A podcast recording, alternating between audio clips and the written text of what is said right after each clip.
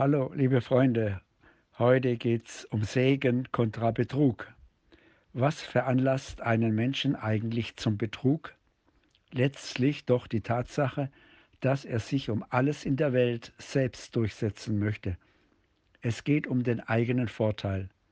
Das also ist die Quelle. Wie kann man sich gegen den Betrug wappnen? Ist jeder gefährdet? Ja unvorbereitet und plötzlich befindest du dich in einer Situation der Versuchung dazu. Jeremia 9, Vers 4 heißt es, Sie haben sich daran gewöhnt, dass einer den anderen betrügt. Gewiss fällt es schwer, auf einen sportlichen Vorteil zu verzichten, nur um ehrlich zu bleiben.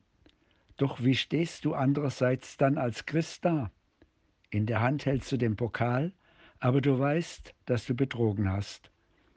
Keiner ist gegen Versuchung immun.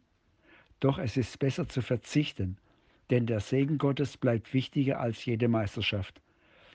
Und wenn der Betrug doch passiert ist, auf Dauer wird keine Freude aufkommen. Und wenn dann etwas rückgängig gemacht werden muss, weil du keine Ruhe findest oder andere es fordern, ist es nur umso peinlicher.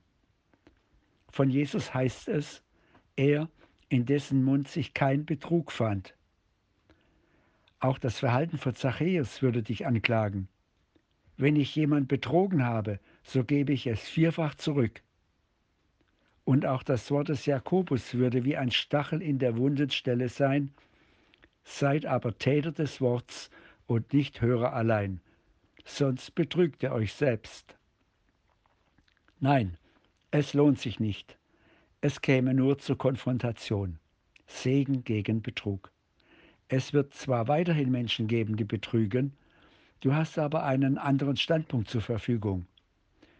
In Römer 12, 18 liest man, ist's möglich, so viel an euch liegt, so lebt mit allen Menschen in Frieden.